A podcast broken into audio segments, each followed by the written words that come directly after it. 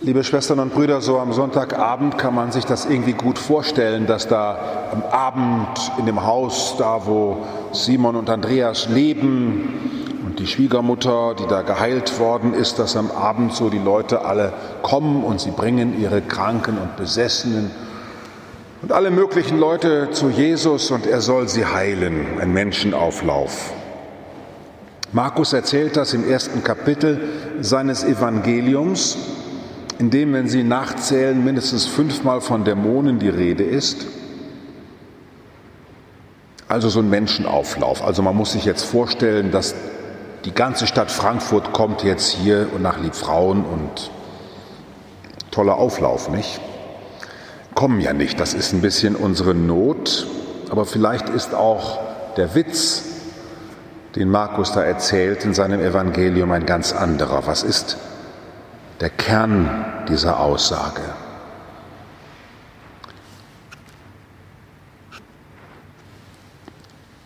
Jesus ist in diesem Haus von Simon und Andreas, die er vielleicht vier Tage vorher berufen hat, ihm nachzufolgen. Und er hat damit ganze Existenzen zerstört. Und jetzt kommt er in das Haus, die Schwiegermutter ist krank, da würde ich an der Stelle der, der, Schwiegermutter auch fieberig werden, wenn ich sehe, dass da der Mann kommt, der mir meinen Schwiegersohn weggenommen hat und meiner Tochter den Mann weggenommen hat. Jesus kommt in das Haus rein. Und es ist auch in diesem Haus etwas von einer Atmosphäre, die ich mal nenne Aufruhe. Die Schwiegermutter ist in Aufruhe, die ganze Familie ist in Aufruhr und Aufregung und der Unruhestifter Jesus mittendrin. Es passt so gar nicht in unser Jesusbild, weil wenn wir gläubig werden wollen, dann wollen wir, das ist die Auskunft, die alle Leute geben, wenn sie nach Liebfrauen kommen, sie wollen jetzt zur Ruhe kommen. Also was hat der Glaube für einen Sinn? Man will zur Ruhe kommen. Und Markus erzählt und kritisch erzählt er das auch uns heute Abend hier, nein, dieser Jesus ist nicht gekommen, uns zur Ruhe zu betten sondern er ist gekommen, dass wir grundsätzlich in Frage stellen. Dass wir radikal, das Wort radikal hat ja was mit Wurzeln zu tun, dass wir bis in die Wurzeln in Frage stellen, zweifeln. Auch das passt nicht in die Glaubensunterweisung der sage ich mal, 70er, 60er, 50er Jahre. Also ich habe noch mit Leuten gesprochen, die haben von ihrem Lehrer eine Ohrfeige gekriegt, wenn sie gesagt haben, ich zweifle an Gott. Das macht man nicht.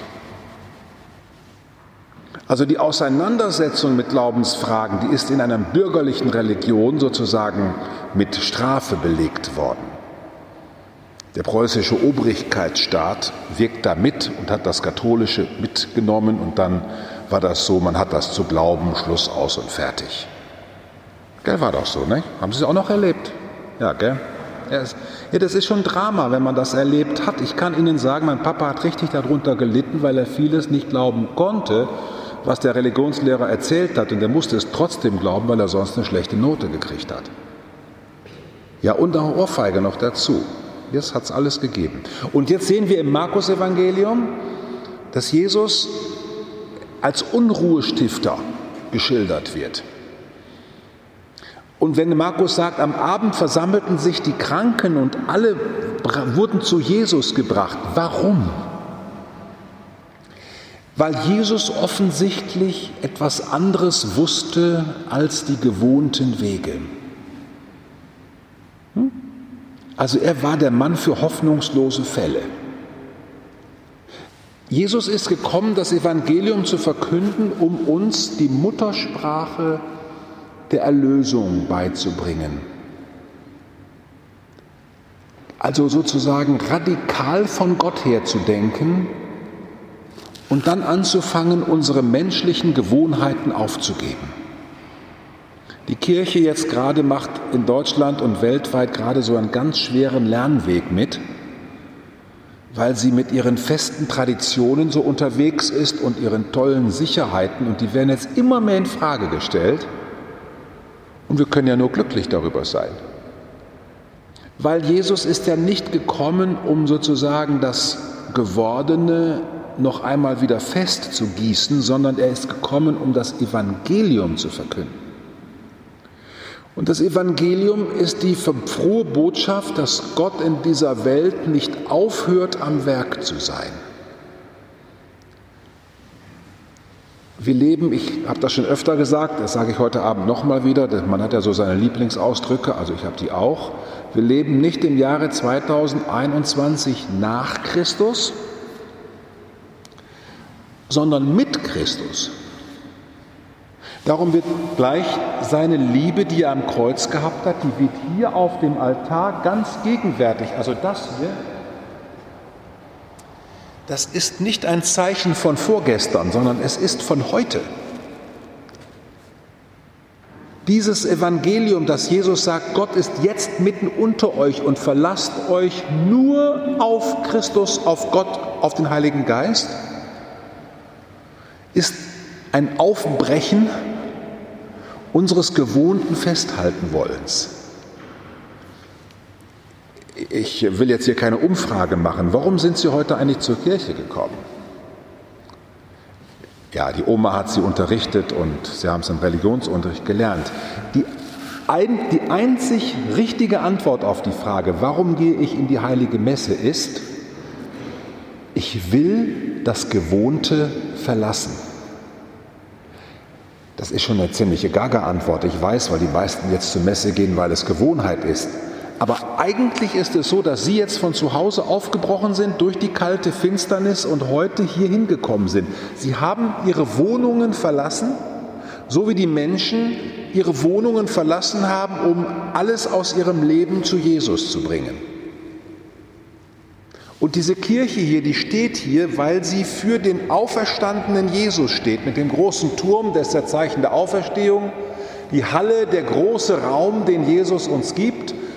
Und wir sind hier gemeinsam, weil wir aus dem Gewohnten ausbrechen wollen, um nur noch auf Christus zu vertrauen. Das ist schon eine interessante Botschaft, wie ich finde. Und ich kann Ihnen sagen, dass ich jeden Tag neu mit mir wieder im Streit bin, weil ich einerseits denke, die Religion ist dafür da, damit ich mich sicher gut fühle, dass alles in Ordnung bleibt, dass ich heil werde, dass alles wieder so wird wie früher, dass sich nichts verändert, dass es nicht so angestrengt ist, das Leben. Also ich habe viele Wünsche an die Religion. Aber wenn ich das Evangelium lese, dann wird mir Christus präsentiert als den großen Aufruhrstifter.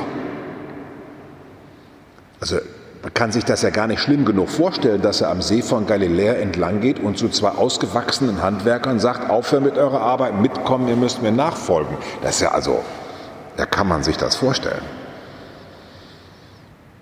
Ja, dass er jetzt durch die Gegend geht und einfach durch die Dörfer zieht und die Synagoge ist plötzlich unwichtig und er macht jetzt Wohnhäuser zur Synagoge. Also die Leute bringen ihre Kranken nicht zur Synagoge, also nicht zum Dom, sondern zur Liebfrauenkirche. Verstehen Sie, ja? Also nicht, die bringen die nicht dahin, wo man doch eigentlich hingehen muss, sondern sie bringen die dahin, wo Jesus ist.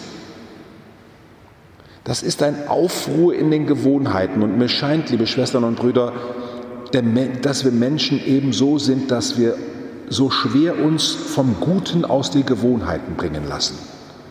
Es musste eine ganze Pandemie kommen, um zu lernen, dass man auch anders leben kann. Ja, eine ganze Pandemie muss kommen, damit jetzt Wirtschaft und Gesellschaft und Politik anfängt neu zu denken. Das hätten 100 Kapuzinerpredigten nicht geschafft und hundertmal zu erzählen von Gott und dass wir uns doch neu orientieren sollen und aufeinander achten sollen und achtsam sein können. Das Gute ist so ohnmächtig. Ja, dafür steht das Kreuz auch. Und genau dieser ohnmächtigen Liebe vertraue ich mich neu an, auch heute Abend wieder. Und ich lade Sie herzlich ein, dass Sie ganz bewusst an Christus sich festmachen, und zwar an ihn allein. Ja, der heilige Franziskus, dem ich da so nachfolgen will, der hat das genau kapiert und auf seine Weise gemacht. Und ich schäme mich manchmal hundertmal, dass ich sein franziskanischer Nachfolger mich schimpfe bei all dem, was ich an Sicherheiten um mich herum habe und auch froh bin, dass ich die habe. Aber trotzdem ist die Einladung eigentlich aufzubrechen und immer wieder neu ins Gespräch zu kommen. Die, die eingefahrenen Denkweisen, das Dämonische in uns, ja, das Dämonische, also das Dämonische, das heißt ja dieses Besessensein von etwas, ja, das Besessensein von etwas, dass wir diese Besessenheiten, ich bin besessen von Sicherheit und von, manche sind auch von der Kirche besessen oder sind von ihrem Glauben besessen, kann man kein vernünftiges Wort mehr mitreden, ja? Dass wir von diesen Besessenheiten befreit werden und uns ganz lebendig, ganz lebendig nur noch an Jesus hängen. Du allein bist meine Hoffnung. Du allein bist mein Glück. Du allein bist meine Liebe. Lasst uns heute Abend wieder feiern, liebe Schwestern und Brüder, dass wir hier zusammen sind in dem neuen Leben Jesu Christi. In jener Jüngergemeinschaft, die er sich persönlich ausgesucht hat. In jenem Freundeskreis, den er um sich sammelt, um aller Welt zu verkünden, das Reich Gottes ist nahe, ihr braucht keine Angst zu haben. Bildet eine Gemeinschaft von Menschen, die der Schöpfung und der Menschheit dienen will. Und dann kann vielleicht passieren, was der Psalmist gesungen hat. Gut ist es, unserem Gott zu singen, der Herr baut Jerusalem wieder auf, er sammelt die Versprengten Israels, er heilt die gebrochenen Herzen sind, er verbindet ihre Wunden. Es wäre eine schöne Aufgabe, meine ich, auch von der Kirche, von uns, dass wir voller Liebe zu Gott und gesichert allein in dem Wissen, dass wir in seiner Hand sind, zu Menschen werden, die heilsam in dieser Welt unterwegs sind. Amen.